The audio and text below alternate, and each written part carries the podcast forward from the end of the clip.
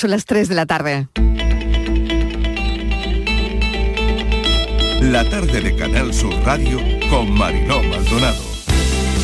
Patios de los colegios que esta vez sí podrán asumir que los niños y las niñas puedan estar jugando en el patio del colegio en los recreos sin las mascarillas. Sin duda, los niños y las niñas españoles han dado gran ejemplo de responsabilidad durante todo este tiempo y sin duda esto será una gran noticia tanto para ellos como para sus maestros, sus maestras y también. Créame que a mí nadie de la Consejería de Salud, nadie me ha comunicado de que el jueves, a partir del jueves, en los colegios la mascarilla se va a quitar nadie me lo ha comunicado. Así que desconozco esta noticia. Desde Andalucía eh, construimos de abajo arriba. Quiero decir, escuchamos la propuesta del gobierno, la analizamos con nuestros expertos y nos posicionamos. El gobierno de España hace al revés. ¿Qué vamos a hacer? Analizar las propuestas y a partir de ahí posicionaremos al conjunto de Andalucía.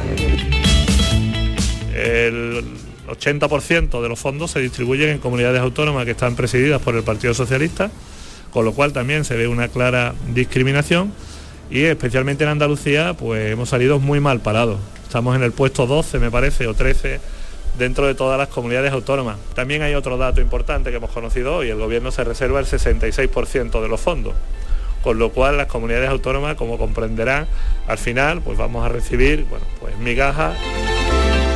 Sevilla sale ganando en todos los ámbitos. Recupera un patrimonio excepcional, clave de su historia, de esa Sevilla americanista que brilló con una inmensa luz propia. Gana en conocimiento en sí misma, gana en uso público cultural de un espacio que va a estar abierto a todos, gana un nuevo eje urbano que enlaza la zona de la catedral con el río. Señores del Partido Popular, señores de la derecha, señor Bonilla, pare, retire esta propuesta, siéntese a dialogar, siéntese a buscar el consenso que seguro que existe, que aquí no hay buenos y malos, que aquí hay personas que defienden sus intereses y que defienden sus convicciones. Hagamos las cosas bien. La Agenda 2030 en España la lidera el secretario de Estado, es un comunista. Esto no es mentirle ni, ni faltar a la verdad a los andaluces y a los españoles. Esta es una agenda progresista. La dirige un comunista en España que Moreno Bonilla quiere hacer ser socialista o, sigue soñando en socialista, bueno, pues es su problema, él tendrá que dar sus explicaciones. No entendemos, este es el segundo golpe que da Vox a la estabilidad de Andalucía. Primero fue el no al presupuesto, de forma incomprensible, todavía no han explicado por qué. Por tanto, creo que es un error este segundo golpe que, que Vox intenta dar a la estabilidad de Andalucía. Insisto bien, digo bien, de Andalucía. Por tanto, yo espero que todavía estén a tiempo para rectificar resolverle el problema instantáneamente y luego ya tomar todas las medidas de mejora de calidad de vida y prolongar su vida. Señor San Juan, pero la aventura, veiem que finalmente la ministra Nadia Calviño sí que la tendrá, está ahí esperando.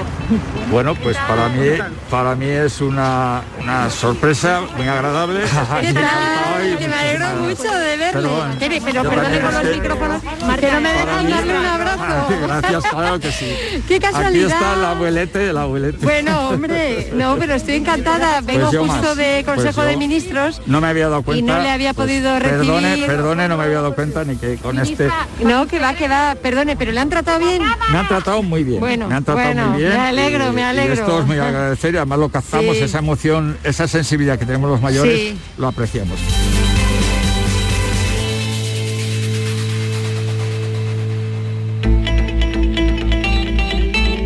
La tarde de Canal Sur Radio con Mariló Maldonado. Acaban de oír los sonidos del día, ¿qué tal como están? En nuestra línea de audios, los protagonistas de la actualidad y todo lo que ha ocurrido hasta esta hora. Esta es una nueva semana de anticiclón, muchas semanas sin ver la lluvia. Dicen los meteorólogos que la situación empieza a parecerse al invierno de 2005, donde todo ese año hubo sequía. Hoy mucho viento en Granada y zona del estrecho y las temperaturas parecidas a las de ayer. Sabemos que algunos oyentes van a esta hora en el coche y se han parado para echar gasolina.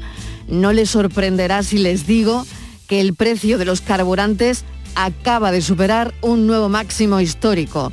La gasolina cuesta hoy de media 1,57 céntimos y el diésel 1,45, que nunca había estado tan caro. Hace un año, ¿quieren saber lo que pagábamos? 25 veces menos lo que han oído. Ya son cinco semanas notando la subida en el bolsillo. Somos ya el cuarto país europeo con la gasolina más cara y las previsiones apuntan a que seguirá subiendo.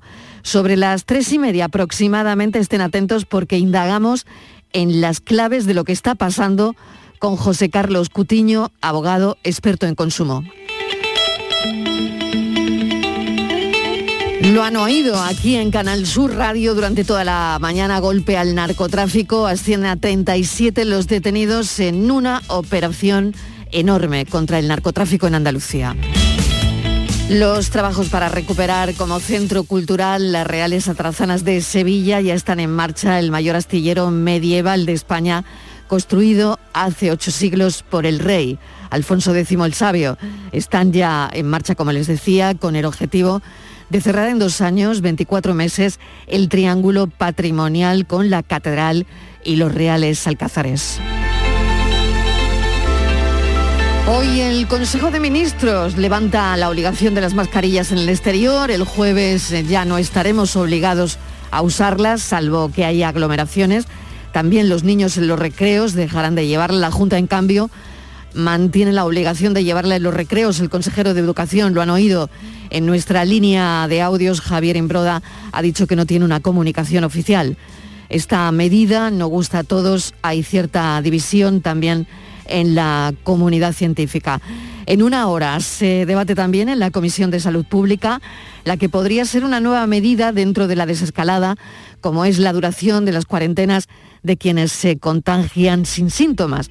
Los datos de la pandemia siguen siendo altos, sobre todo hoy el de los fallecidos. está en 162 por cada 100.000 habitantes, los datos ahora mismo, y el número más alto de toda la sexta ola, más de 60 fallecidos hoy. Andalucía, con estos datos, no avala que se rebajen a menos de siete días las cuarentenas veremos qué pasa en la reunión de la Comisión de Salud Pública. Desde Suiza nos llega una noticia absolutamente esperanzadora, es un avance médico, seguramente que ya lo han oído y si no, pues yo se lo cuento. Un avance médico que ha permitido que gracias a un implante electrónico personas parapléjicas vuelvan a andar. Las tres personas tuvieron accidentes de moto y la gran noticia es que han podido volver a caminar tan solo un día después de haber recibido una operación en la que se les han implantado unos electrodos.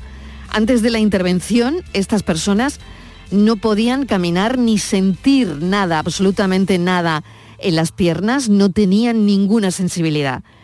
Y han podido caminar, han podido caminar después de unos meses con un andador, aprendiendo a manejar bien el sistema que se les implanta. Ahora lo bueno, lo bueno sería conseguir que estas terapias lleguen a cuantos más pacientes mejor. Hoy es un día de magníficas noticias médicas. Hemos sabido que la leucemia linfoblástica aguda de células B, la que se da más en niños, ya podría evitarse. Se ha descubierto un fármaco que evita la proliferación de esas células B cancerígenas. Así que parece que han logrado la manera de prevenir este tipo de tumores. Probablemente aquí se abre una puerta muy interesante. Noticias que tienen que ver con el futuro. Hoy fíjense, también hablamos de microchips. Porque la Comisión Europea ha presentado este martes una ley europea de chips con la que aspira a movilizar unos 40.000 millones de euros para cuadruplicar hasta 2030 la producción de semiconductores en la Unión Europea y hacer de la Unión Europea una potencia global en un, sector clave desde el punto de vista tecnológico y estratégico, es decir, para hacer de Europa un líder en este mercado tan importante de los chips y que no se dependa de Asia. Por ejemplo, ya saben eh, que hay microchips, chips de los coches, que se podrían producir con esta ley en Europa. Meta, la matriz de Facebook e Instagram, está echando un buen pulso también a Europa. Amenaza con apagar sus aplicaciones, o sea que nos podríamos quedar sin Facebook y sin Instagram, al menos eso parece, si la Unión Europea no le deja almacenar datos de nosotros, usuarios que vivimos en Europa y que estos datos se tienen que almacenar en Estados Unidos. El Tribunal Superior de Justicia de la Unión frenó el trasvase de datos, es decir, que nuestros datos no llegaran a Estados Unidos, sino que se queden aquí, en los servidores europeos. Bueno, pues eso dijo el Tribunal Superior de Justicia de la Unión, que está totalmente prohibido llevárselos a Estados Unidos. Bueno, pues Zuckerberg quiere que esa transferencia de datos vuelva a ser legal, em, de seguir traspasándolos a Estados Unidos, Meta se enfrenta a una multa de más de 20.000 millones de euros. Eso afectaría directamente a su negocio, así que está pensándose seguir prestando servicio en Europa si esto no cambia. Así que si no cambia, igual nos quedamos sin Facebook y sin Instagram.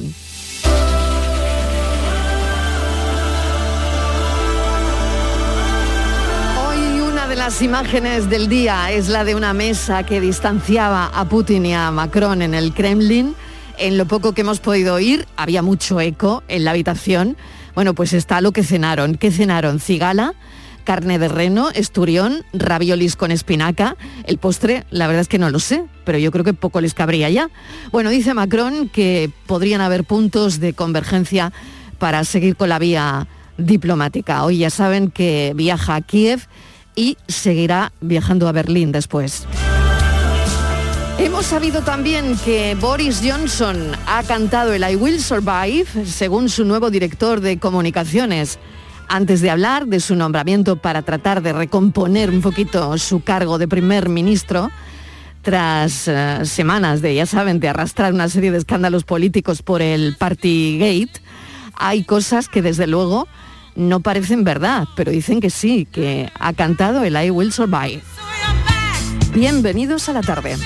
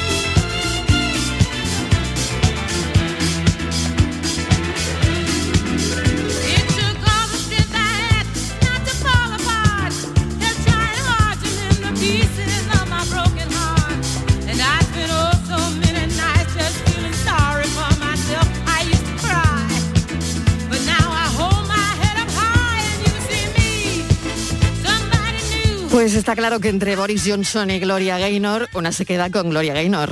I will survive.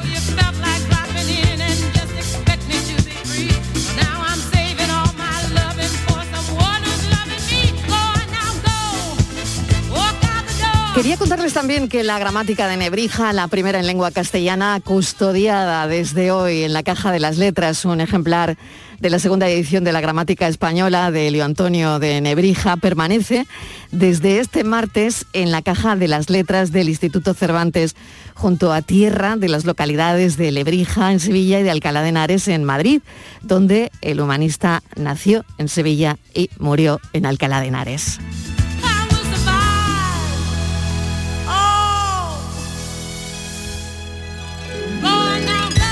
Casi las tres y cuarto de la tarde y tenemos ya nominaciones históricas para el cine español, fuera de nuestras fronteras. Nominaciones a los Oscars. Javier Bardem y Penélope Cruz son candidatos a los premios de la Academia de Hollywood por sus trabajos en 20 Ricardos y en Madres Paralelas. Por primera vez, dos intérpretes de nuestro país compiten como finalistas en el evento más importante de la industria del cine, los Oscars.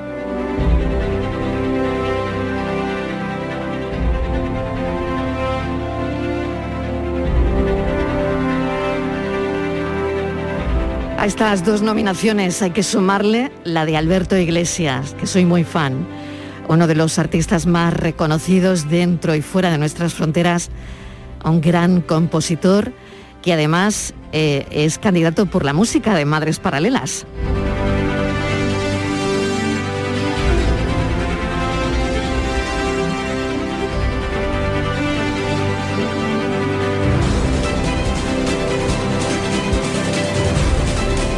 Trataremos de darle a todo esto un repaso con Manuel Bellido, nuestro hombre del cine, en un instante. Y lamentable lo ocurrido en el Estadio Municipal del Río San Pedro el pasado fin de semana en Puerto Real, correspondiente al grupo de Cádiz de la segunda andaluza cadete, jugado entre el Club Deportivo La Salle de Puerto Real y el Loluba Club de Fútbol de Algeciras. La árbitra, Irene Rodríguez, que desde que salió del vestuario cuatro minutos después empezó a recibir insultos sin descanso alguno. Guarra, zorra, vete a un puticlub.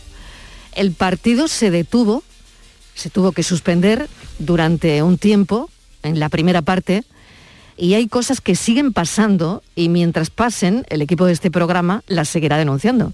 Porque estas cosas no pueden pasar. Estíbaliz Martínez, mesa de redacción, ¿qué tal? Bienvenida, vaya historia. Hola Marilo, ¿qué tal? Buenas tardes. Pues sí, y qué triste empezar el programa con algo tan repugnante como lo que le ha ocurrido a esta joven árbitra, a Irene Rodríguez, ocurrió el, pasado fin de semana. Ocurre em, bastante a veces con el fútbol base. Yo no sé qué pasa. Eh, luego cuando subes de categorías es más raro que se den estas eh, situaciones, pero en el fútbol, en el fútbol base se suele, se suele dar. Esta joven árbitra Mariló además fue insultada por niños de 14 y de 15 años. Tremendo. Lo que tú comentabas, ¿no? Y gracias, lo hemos conocido al acta que la propia árbitra eh, publicó y hemos conocido esos lamentables insultos que recibió por parte de jugadores y de aficionados del Oluba Club de Fútbol porque así se aprecia en el acta. Hay que decir que esta colegiada, esta árbitra, ella tiene el título de Magisterio de Educación Primaria, tiene también un máster de Actividad Física y Salud impartido por la Universidad de Cádiz. Bueno, pues Irene Rodríguez escribió en su acta lo siguiente. Una vez finalizado el encuentro y cerrada el acta, me dispongo a salir de los vestuarios para arbitrar un partido que se disputaba de seguido al que había arbitrado ya en el mismo campo. Desde que salgo del vestuario, realizo el sorteo del partido, empiezo el partido y transcurren cuatro minutos y recibo una cantidad indecente de insultos a viva voz y sin descanso alguno procedente de jugadores y aficionados del Loluba Club de Fútbol. La colegiada mm, Mariló eh, sitúa a los agresores de esos insultos, los sitúa, dice que fuera del estadio, pero claramente visibles, estaban a la derecha, detrás de los banquillos, mirando de frente. Y es desde ahí que escucha claramente los insultos que hemos mencionado al principio y alguno más Mariló en el mismo tono o peores. También, Mariló, fueron insultados sus compañeros asistentes que recibieron pues también las iras de estos fanáticos. Por ejemplo, a los asistentes se les dijo, vaya mierda de chulos, llevas esta, eh, la puta esta. Bueno, el partido, como tú decías, se tuvo que suspender durante algunos minutos. De hecho, fue en el minuto 4 cuando eh, la árbitra lo detuvo y sus compañeros se retiraron a los vestuarios donde desde allí pidieron a la policía eh, municipal que por favor se acercara para continuar con el partido. La policía local evidentemente fue y ya presente eh, con la policía delante, Mariló, los insultos no cesaron.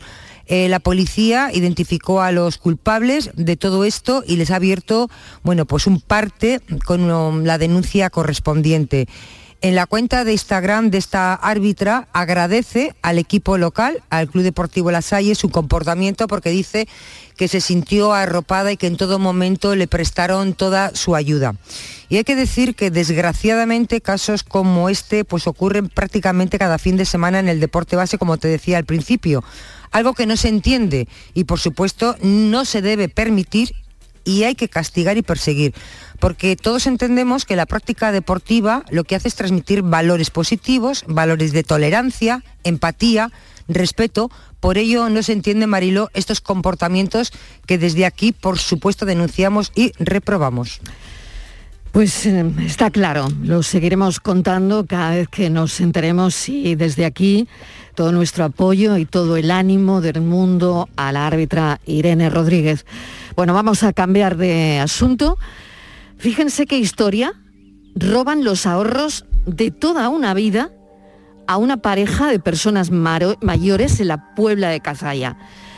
Parece que los ladrones robaron sus datos a través de una llamada telefónica y se han quedado con 37.000 euros. Estivaliz, ¿qué, sabemos cuándo ha ocurrido esto? Pues Marilo, terrible, eh, terrible. Imagínate lo que es un matrimonio de personas mayores, toda la vida ahorrando, 37.000 euros tenían y es lo que se han llevado. Qué mala baba tiene la gente, por no decir sinvergüenzas. Ocurrió el Día de Reyes, el día 6 de enero, y a media tarde, Andrés, que es el hombre, eh, tiene 77 años, recibió una llamada telefónica que él creía que era un comercial de su compañía telefónica.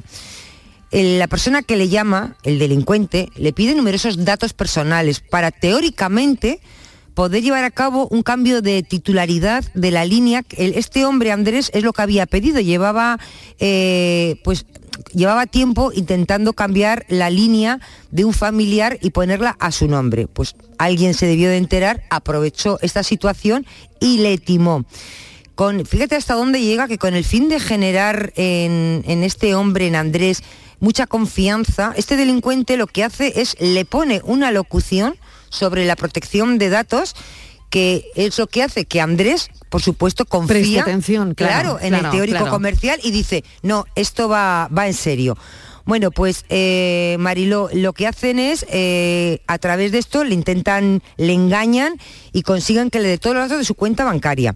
Que le den eh, los datos de dos tarjetas de crédito que tenía, una suya y otra de, su mujer. Bueno, pues desde el 6 de enero al 8 de enero, en dos días, Primero le quitan 14.609 eh, euros a través supuestamente una agencia de viajes online y se lo cargan en su cuenta. A continuación, en las tarjetas de crédito, por una parte, en una le quitan 17.893 euros y en la otra 6.525. Imagínate, 37.000 euros a, esta, a este pobre matrimonio toda la vida ahorrando para que ahora vaya un sinvergüenza por teléfono y se lo quite. Vamos a hablar con Fran Peláez, que es el abogado de este matrimonio del despacho de abogados Penaltech. Señor Peláez, bienvenido. hola, buenas tardes. Encantado bueno, saludaros. Esto es una historia, es una historia tremenda. Sí, sí, la verdad que son situaciones absolutamente surrealistas. Es verdad que nosotros en el despacho vemos cosas parecidas, pero es verdad que en esta situación, o en este caso en concreto, se han aprovechado de dos personas mayores que no tienen ningún tipo de conocimiento de la tecnología mm. ni tampoco del sistema bancario y le quitan absolutamente todo, todo lo que tienen. ¿Cómo les llega la, denuncia? ¿Qué es, eh, ¿Cómo ocurre? Mm, ¿Qué información nos puede facilitar? Eh, bueno, eh, pues, como estaba comentando antes Estivali, eh, este señor, eh, en relación con lo que son los hechos, me estás preguntando, ¿verdad, Mariló? Eh, sí, sí, sí, sí, por supuesto, claro. Sí, mira, mm. este señor recibe una llamada telefónica de su, de su teóricamente de, su compañía telefónica, porque este señor estaba esperando un cambio de titularidad que en esa llamada telefónica, pues como bien estaba comentando Estivali, pues le ponen una locución sobre protección de datos, lo cual le genera más confianza, además de lo que ya había pasado eh, con antelación porque él realmente estaba esperando ese cambio de titularidad, es decir, que era algo esperado. Entonces, eh, bueno, pues eh, creyéndose que todo está bien, que todo es correcto, pues este señor le facilita todos los datos que le están pidiendo. Entre esos datos estaba eh, la numeración de sus tarjetas de crédito y también estaba su numeración del banco y incluso los, el CVV de dos tarjetas de crédito que este señor tenía.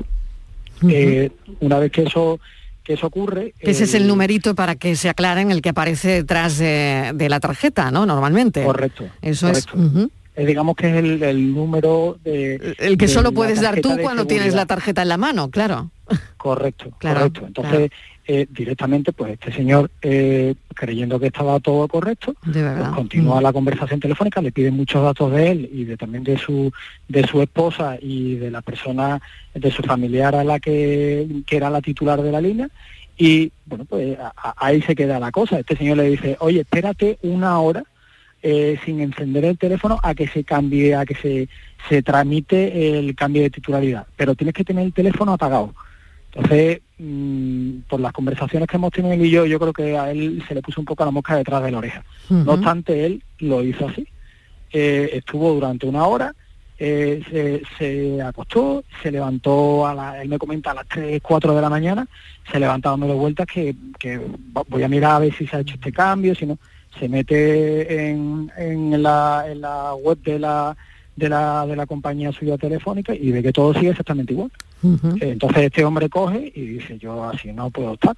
Se viste a esas horas de la madrugada, se viste, eh, se va al cajero y porque, porque por si acaso. Y coincidentemente cuando llega al cajero se da cuenta que no tiene ni un solo euro.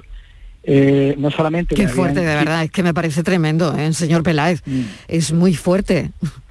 Sí, sí, sí, es una situación surrealista, bueno, surrealista, ya, yo te digo que mm, es surrealista, eh, pero cada vez se produce más.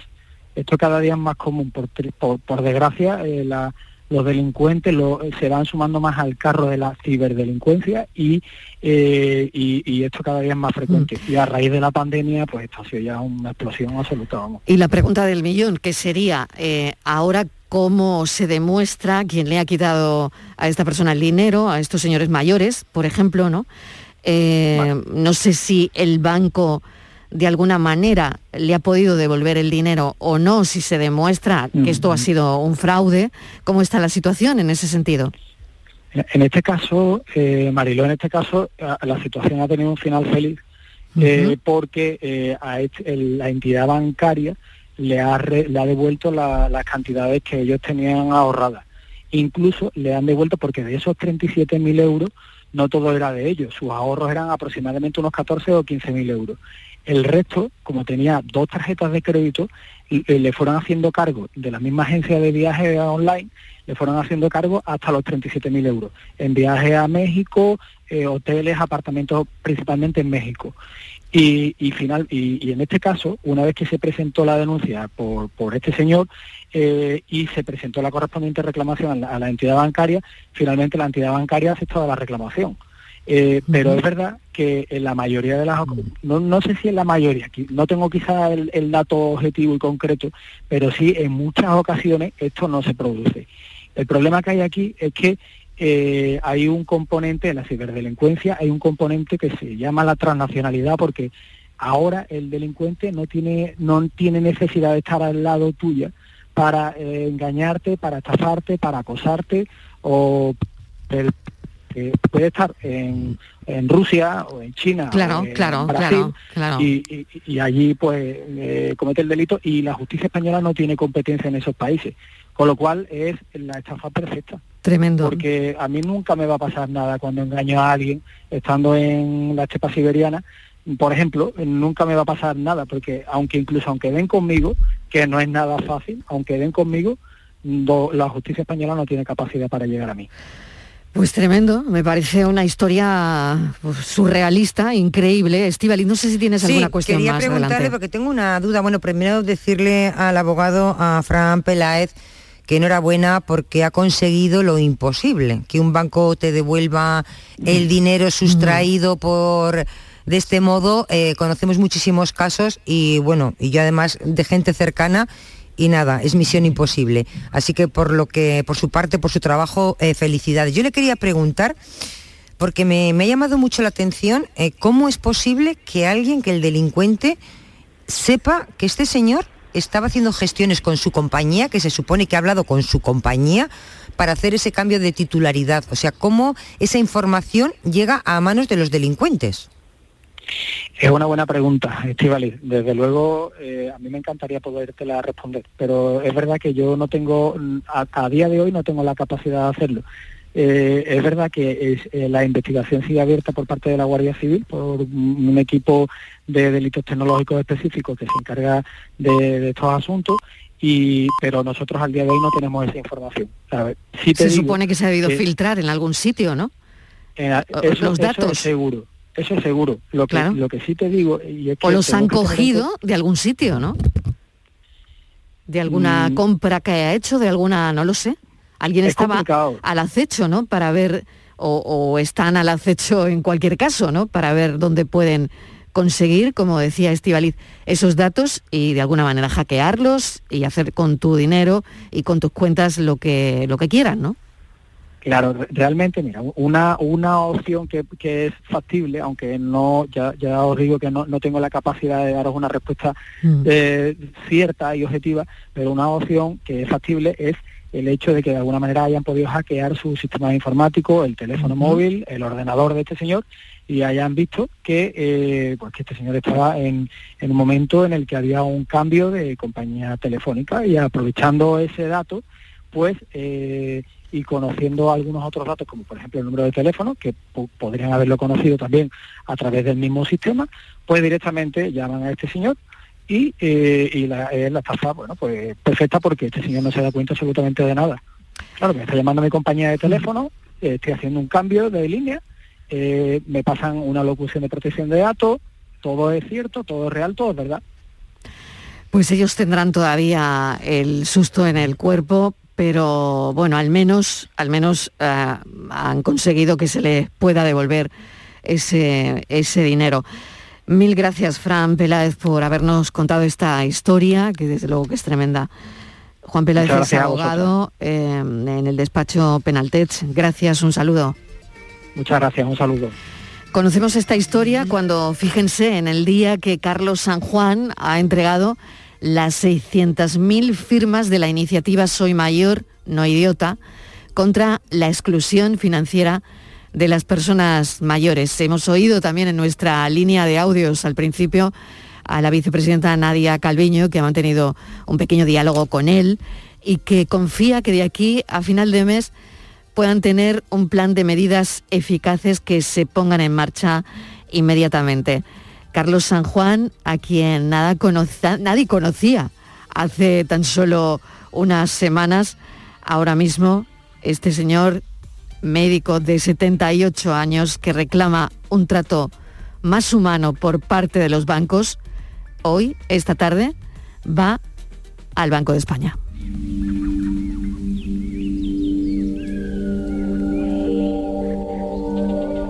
La tarde de Canal Sur Radio con Mariló Maldonado. Nos situamos en Jerez de la Frontera, donde un joven de 19 años y con discapacidad intelectual sufrió una agresión múltiple cuando salía de su casa para ir a un domicilio cercano. Estaba a la vuelta de la esquina, Estíbaliz. Sí, Marilo, él había comido tranquilito en su casa y se dirigía pues a casa de un familiar, no sé, de su hermana, de su tía, de un familiar. Iba pues como un niño muy alegre con sus cascos, cantando por la calle, cuando le abordaron eh, un grupo de cuatro personas que comenzaron en coro a insultarle y agredirle. Le sacaron incluso una navaja. Eh, fíjate que es un recorrido que habitual que él hacía, bueno, pues con relativa frecuencia. Bueno, pues estas cuatro personas le dieron una paliza que le, han provo- le provocaron a Mariló que perdiera la conciencia. Además también le provocaron graves lesiones por lo que ha tenido que ser intervenido quirúrgicamente. Está en el hospital recuperándose de las heridas. La Policía Nacional investiga esta agresión y desde el Ayuntamiento de, Jerez se ha eh, condenado rotundamente la agresión y se ha pedido, y ahí estamos todos, Marilo, la colaboración ciudadana para recabar todos los datos, que se pueda esclarecer los casos y a ver cómo transcurrió todo. Ahí tenemos que estar todos para ayudar a este joven. Además, luego. se da la circunstancia, fíjate, que es la segunda agresión grupal que se registra en Jerez, porque el domingo 30 de enero por la noche un grupo de seis personas también propinaron una paliza a otro joven de 23 años con discapacidad también, que se encontraba sentado cerca de, bueno, pues de, una, de un local donde estaba gente joven, de una discoteca, y un grupo se bajó de un coche y le agredió al grito de maricón de mierda. O sea, mm, algo terrible. Nuestra condena es rotunda, rotunda en, rotunda en ambos casos, por supuesto, y mm, la colaboración ciudadana eh, la pide la policía de Jerez para esclarecer esta agresión grupal a este joven. Vamos a hablar con su madre, con Raquel. Hemos estado siguiendo estos días su caso. Raquel, ¿qué tal? ¿Cómo está su hijo? Hola, buena. Pues mi hijo se encuentra, como viví en mucho, se encuentra ingresado en el hospital. Y hoy le acaban de hacer otro TAC y a la espera de nuevos resultados del TAC. Estamos eso, a la espera. Raquel, están pidiendo la colaboración ciudadana em, y desde luego este es ahora el objetivo, tratar de pillar a quienes lo hicieron, ¿no? Sí. Eso es lo que están esperando. Y yo no sé, la verdad ya, yo no sé, sobre ese tema ya no sé nada. Ujú. Solamente que estoy con el niño y, y que el niño salga bien de todo esto. ¿Qué pasó exactamente? ¿Cómo, cómo se entera usted, Raquel? Pues esto pasó, él iba en búsqueda de su primo, para ir a casa de su hermana Sí. y, y salió, los, vamos, justamente a las cuatro menos cuarto salió de casa. Y él solía hacer ese recorrido, ¿no?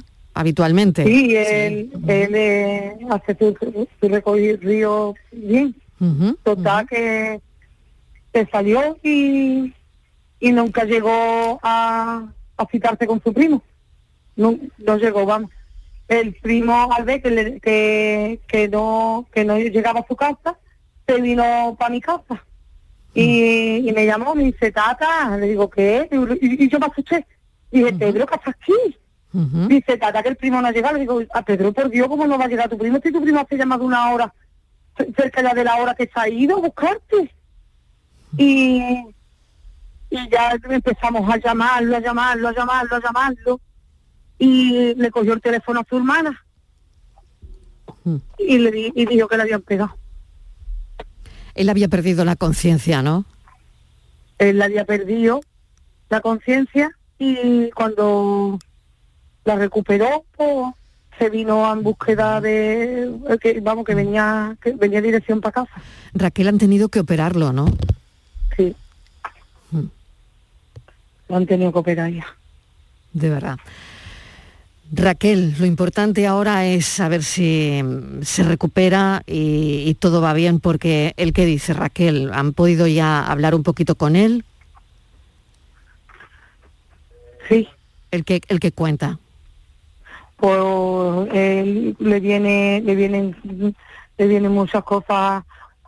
Él está durmiendo y de repente se, se mete un bote. Y ya pues, se- me tengo que poner a tranquilizarlo, que se tranquilice, que no le va a pasar nada. Y él, todo su eso es esto de que van a ir por él, que van a ir por él, como él está el pobre como que van a venir a hacerme daño aquí. De verdad. Estivaliz, no sé si tienes alguna Sí, cuestión eh, más, Raquel, pero vaya, vaya barbaridad. Con vaya un hijo barbaridad. que tiene tan, tan bonito, tan alegre y, tan puro, porque su hijo lo que no tiene desde luego es ningún tipo de contaminación de maldad. De eso no hay ninguna. Por eso, no tiene ninguna duda. Le, le ha dicho la policía, no sé si se sabe ya quiénes han sido los autores de esta agresión. ¿Se sospecha de alguien? ellos ellos están ahí trabajando y, y no sé hasta que ellos no, no termine la investigación pues no sé nada Eh, mi abogado es el que vamos que yo cuando ustedes queráis yo le doy el teléfono de mi abogado y y él os podrá decir lo que pueda decir Pues estaremos en ello. Raquel, lo, lo que importa verdaderamente ahora mismo es que él se recupere, que salga bien de, de esa operación, que todo salga bien. Y, y bueno, y que después caiga, caiga todo el peso de la ley en, en- en esta gente ¿no? que ha cometido esta fechoría, esta historia tan, tan, bueno, tan deleznable, ¿no? Mil gracias. Gracias Raquel por habernos acompañado y nada, que haya mejoría. Un, un beso. Gracias. Cuídese mucho. Hasta ahora. Gracias. Nos vamos un momentito a publicidad y a la vuelta seguimos con más actualidad. La tarde de Canal Sur Radio con Mariló Maldonado. También en nuestra app y en canalsur.es. ¿Estás lesionado? Elige la fisioterapia avanzada de Clínicas Beyman. En Clínicas Beyman ponemos a tu servicio fisioterapeutas de primer nivel equipados con la última tecnología. Nuestra meta es tu recuperación. Somos la fisioterapia oficial de 18 federaciones deportivas de Andalucía. Si necesitas recuperar tu salud, tu rendimiento y tu bienestar, pide tu cita en clínicasbeyman.es. 17 millones de euros. 17 millones de euros. Sí, tu hija ha llenado de cera la alfombra con sus velitas aromáticas, pero son 17 millones de euros. Ya puedes comprar tu cupón del Extra Día del Padre de la ONCE. El 19 de marzo, 17 millones de euros. Extra Día del Padre de la ONCE. Compensa y mucho. A todos los que jugáis a la 11, bien jugado. Juega responsablemente y solo si eres mayor de edad. La mañana de Andalucía con Jesús Vigorra. Un programa informativo. Además, el Constitucional también se ha pronunciado sobre... De entretenimiento. Arturo Pérez Reverte, buenos días. Que te ayuda Señor Calatayú, buenos días. Hola, buenos y te divierte. Las mañanas de Andalucía son mejor. La mañana de Andalucía con Jesús Vigorra. De lunes a viernes desde las 5 de la mañana. Quédate en Canal Sur Radio, la radio de Andalucía.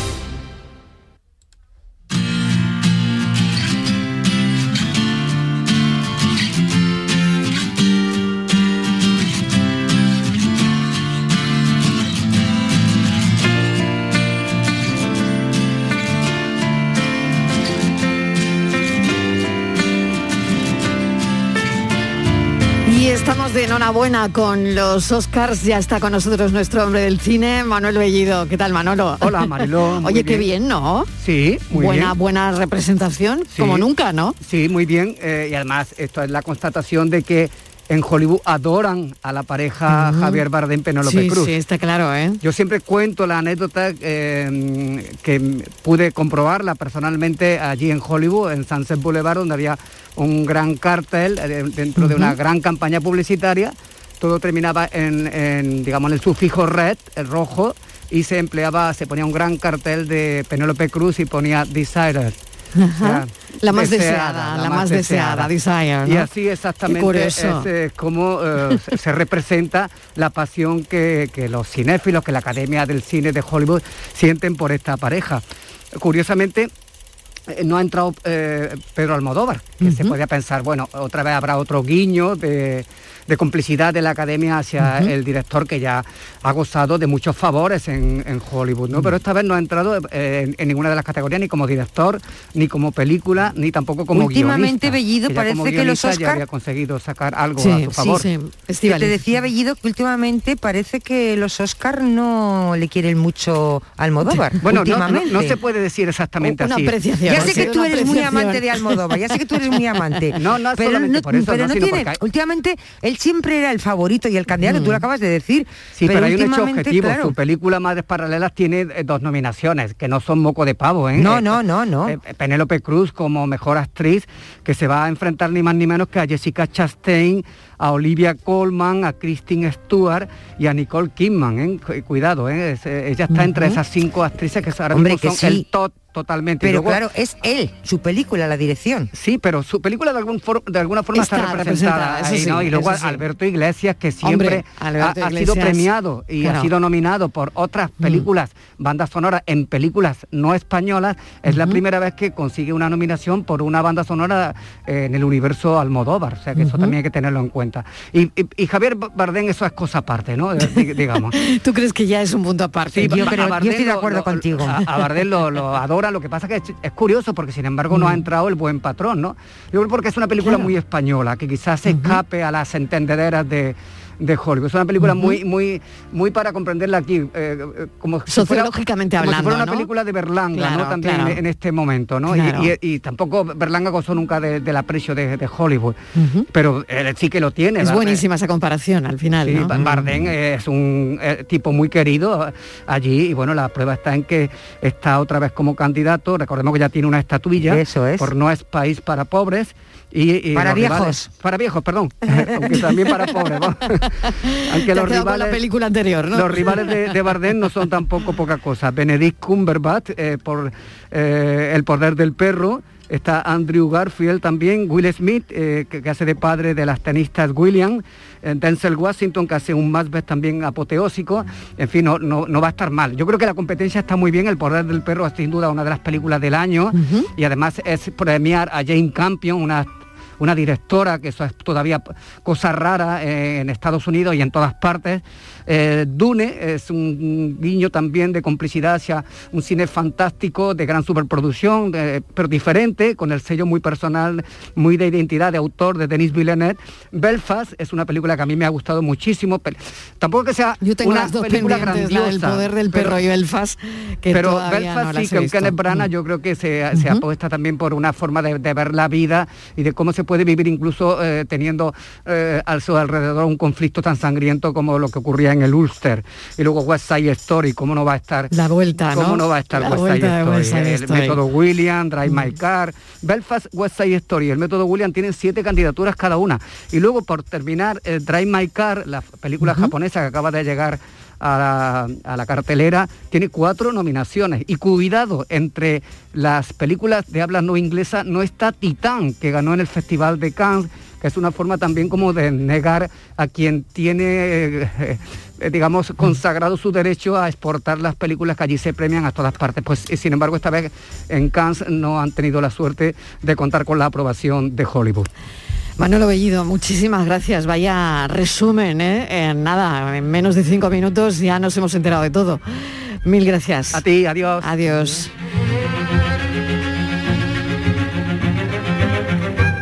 Cuatro menos cuarto y les hablamos hace un instante que tres personas parapléjicas pueden andar gracias a un avance científico. Es una nueva técnica que se utiliza para lesiones de médula y mm, lo que hace esta técnica es estimular de forma eléctrica la médula espinal. El avance se ha realizado en Suiza, pero el doctor Miralles nos va a atender unos momentitos para explicarnos exactamente en qué consiste. Doctor Miralles, bienvenido al programa. Gracias por atendernos. Muchas gracias a vosotros. Buenas tardes. Bueno, ¿en qué consiste? Nos hemos quedado impresionados con este avance científico. Bueno, esto consiste, eh, aunque lo cuente así muy de forma burda, pero eh, Eso es importante para que la gente lo entienda. vamos a ver, eh, la médula espinal eh, transmite, está llena de nervios, ¿vale? Que son los que transmiten la información desde el cerebro hacia, hacia los músculos o hacia las vísceras. Cuando se produce una paraplegia normalmente se produce por una sección medular, es decir, se produce eh, una sección normalmente por un accidente, por un traumatismo o por otro tipo de patología, como por ejemplo un tumor medular. De tal manera que los nervios que transmiten eh, fundamentalmente electricidad, eh, a una corriente, o sea, una corriente muy pequeñita de electricidad, que hace que el músculo o, la, en este caso, o la glándula o el órgano haga su, haga su función. Cuando se seccionan es como si los cables se interrumpieran, ¿vale? Entonces, mediante unos eh, biosensores eh, se han conseguido eh, mm, que se establezca una conexión entre el cerebro, de tal manera que el biosensor detecta cuando el paciente quiere mover la pierna y manda un impulso eléctrico a los músculos que mueven la pierna. Por eso los pacientes eh, parapléjicos con este sistema eh, han podido empezar a, a deambular. Y ya por último, doctor Miralles, lo importante es hacerse con el sistema. Me imagino que al principio será difícil, pero una vez que el paciente se haga con ello, eh, Sí, imagino que será más fácil, ¿no? Sí, porque mm, el, vamos, el- el tema, cuando vemos así las marchas robóticas que tienen Sí. un poco los- estos pacientes, porque Claro. el sistema, vamos, normalmente el organismo funciona entre un equilibrio entre los agonistas y los antagonistas. Es decir, cuando una persona quiere flexionar la pierna, hay un músculo agonista, que es el que dice que flexione, y hay un músculo antagonista que se opone a la flexión. ¿Para qué? Para que tengamos un tono muscular y, por ejemplo, podamos mantenernos de pie, que hay un equilibrio entre la flexión y la extensión. Entonces, claro, cuando se utiliza este sensor, se tiene muy conseguido el tema de estimular el músculo efector, es decir, el que va a hacer la acción, pero no se tiene por ahora tan conseguido el inhibir el músculo que debe de, evitar que de, oponerse a ello. Por eso las marchas de vídeo son un poco pues eso, como mecánica, robótica, hasta que efectivamente el enfermo va, bueno, a base de rehabilitación y de no rehabilitación, consiguiendo tener una marcha mucho más fluida. Una maravilla, doctor Miralles, mil gracias por habernos atendido y explicarnos algo que nos cuesta entender todavía eh, y desde luego mil gracias. Un saludo. Muchas gracias. Vamos con la foto del día, Francis Gómez. Hola, buenas tardes Mariló y traemos la propuesta de Tomás Díaz, estudió periodismo ante la imposibilidad de formarse en fotografía de prensa, pues eran otros tiempos. Desde 1979 esta se convirtió en su medio de vida. Ha colaborado con medios como el Diario Sur Oeste, Nueva Andalucía, El Correo de Andalucía y ABC, medio en el que ha trabajado casi 30 años. Durante estas décadas, su principal ocupación ha sido la fotografía de prensa, si bien nunca ha abandonado otras modalidades gráficas, como la submarina, que hoy es su gran pasión. Quiero hablaros de una fotografía de prensa. Publicado el pasado día 4 de febrero en el diario de Sevilla, es obra de Juan Carlos Vázquez. En la imagen tres figuras, dos sanitarios y un policía sostienen en una silla de ruedas a un paciente, que con la cabeza hacia atrás parece inconsciente. Es el traslado de un enfermo mental al hospital psiquiátrico después de apuñalar a varias personas en el hospital de Valme de Sevilla. Me parece un ejemplo perfecto de una fotografía de prensa, sin adornos de sombras envolventes con Photoshop, solo con la noticia más desnuda. Me gusta la composición en un círculo de cuerpos y manos que sostienen y miradas que coinciden en un punto que señala la posición de un lugar en el que se prevé una ambulancia o algún vehículo en el que van a subir al hombre de la silla de ruedas, cubierto por una bata de hospital que parece una antigua camisa de fuerza. Me parece una fotografía estupenda, sobria, con la prisa de una noticia y el buen hacer de un excelente fotógrafo de prensa como es Juan Carlos Vázquez. Es nuestra foto del día. Vayan a las redes sociales del programa si quieren conocerla, si quieren verla. La tarde de Canal Sur Radio con Mariló Maldonado. También en nuestra app y en canalsur.es. Vamos a tomarnos un cafelito por ahí, ¿no? Pero por ahí, ¿cómo? Vamos a ver, ¿tú no has escuchado ese refrán que dice que uno tiene que desayunar como un rey, almorzar como un lacayo y por la noche... Por la noche lo que se pueda, compadre. Pero esto es una churrería, ¿no, compadre? No, perdona. Esto es Tejeringos Coffee. Bocadillo, tarta, salsa... Y todo de calidad. Tejeringos Coffee. El sabor del antiguo, como, nuevo. Transportes Cariño. Trasladamos tu vehículo a cualquier punto de España o Europa con rapidez, seguridad y total garantía. Nuestro secreto, ofrecer a cada cliente un servicio adaptado a sus necesidades, siempre en los plazos establecidos. 958 61 48 99. Transportevehículos.es. Más de 60 años al servicio de nuestros clientes.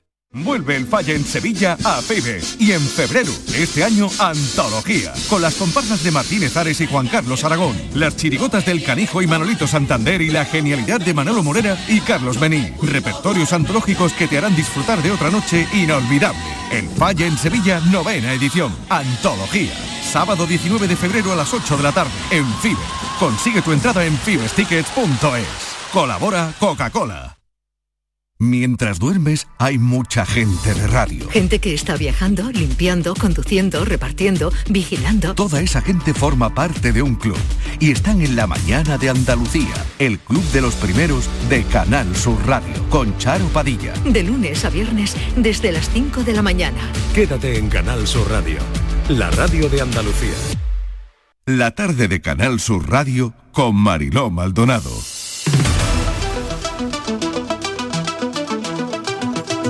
Estos son nuestros teléfonos 95 1039 105 y 95 1039 16. Y seguro que las personas que acaban de llenar el tanque, el, tanque del coche de gasolina, em, les gustaría llamar para desahogarse con alguien. La gasolina cuesta hoy de media 1,57 céntimos y la diésel 1,45 el diésel que nunca había estado tan caro. Hace un año pagábamos 25 veces menos. José Carlos Cutiño, ¿qué tal? Bienvenido. Hola, buenas tardes. Bueno, Otra es- alegría que nos da el 22, ¿eh? Esa es, esta es la película, esta es la película, ¿no?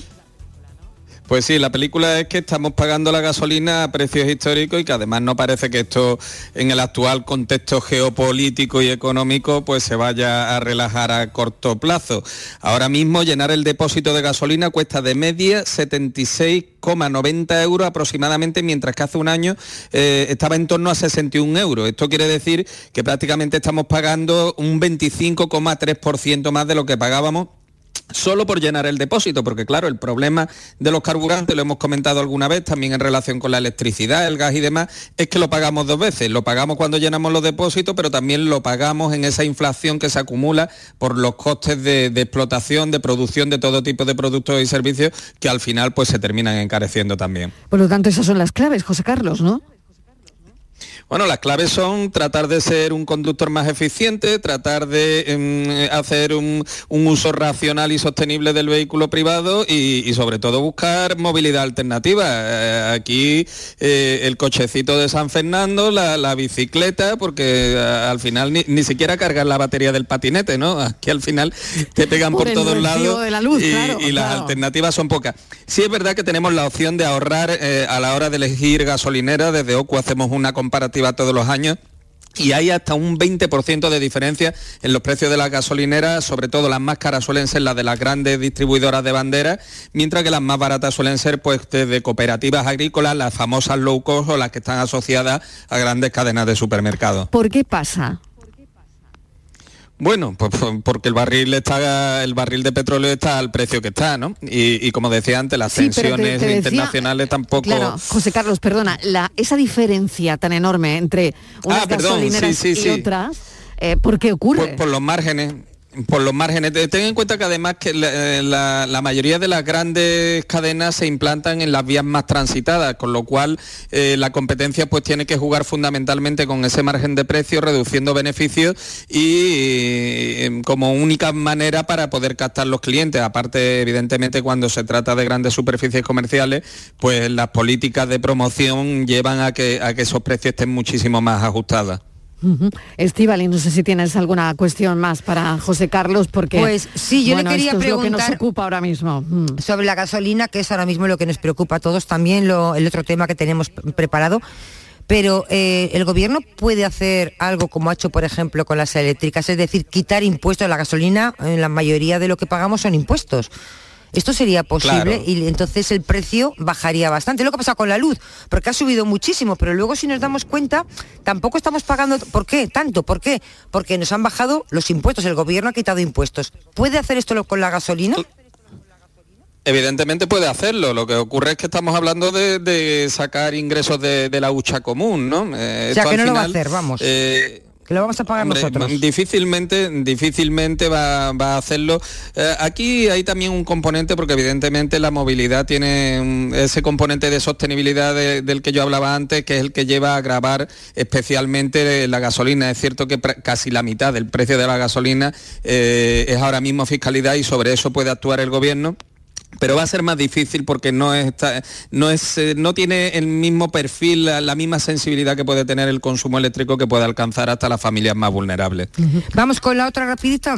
Eh, el bono social. Dos minutos. Venga, ¿qué pasa? minutos, ¿Qué pasa, eh, Cutiño? Porque el bono social, eh, OCU dice que se garantice el bono social, lo que el gobierno ayuda que da para la luz, para las familias más vulnerables, porque hay una sentencia, Mariló, del Tribunal Supremo que ha declarado nula la forma de financiar el bono social y no sé lo que va a pasar o lo que está pasando. Pues mira, pre- precisamente lo que estabas comentando, aquí eh, quienes están financiando hasta ahora el bono social, esa eh, reducción de precio que tienen las familias más vulnerables son las comercializadoras. Lo que viene a decir el Tribunal Supremo es que eh, este reparto de costes que genera el bono social debe de alcanzar a todos los operadores del sistema eléctrico, es decir, también a las empresas distribuidoras, generadoras, etcétera. Algo que no se da en nuestro sistema, con lo cual pues habrá que revisarlo porque si no hay que justificar, dice la sentencia, de una manera objetiva porque unos pagan eh, y otros operadores del mismo sector no. Aquí vamos un poco tarde porque esto cabe la posibilidad de, identificar quiénes son las compañías que tienen una posición predominante en el mercado para que sean estas las que lo soporten, pues como pasa, por ejemplo, en, las telecomunicaciones, que está perfectamente definido. Hombre, a nosotros lo que nos preocupa es que no se ponga en riesgo precisamente ahora este mecanismo que es el bono social, que no se está aplicando a todas las familias que podrían disfrutar de él. Hay más de un millón de familias que teniendo derecho no lo, no lo disfrutan por la burocracia que conlleva y que precisamente lo que hay que es que estimularlo y no que ponerle trabas a la hora de su aplicación. Pues lo tengo que dejar ya aquí. José Carlos, mil gracias como siempre por acompañarnos. La primera parte de este Andalucía Pregunta ha sido la gasolina, el precio. Son ya cinco semanas notando la subida en los bolsillos y la recomendación de la OCU es, parece, utilizar esas gasolineras que son más baratas y que están asociadas a algunos supermercados. Me quedo con eso, ¿de acuerdo? Gracias a vosotras, Gracias, ha sido un placer. Carlos, hasta ahora. Enseguida nos tomamos un café, noticias.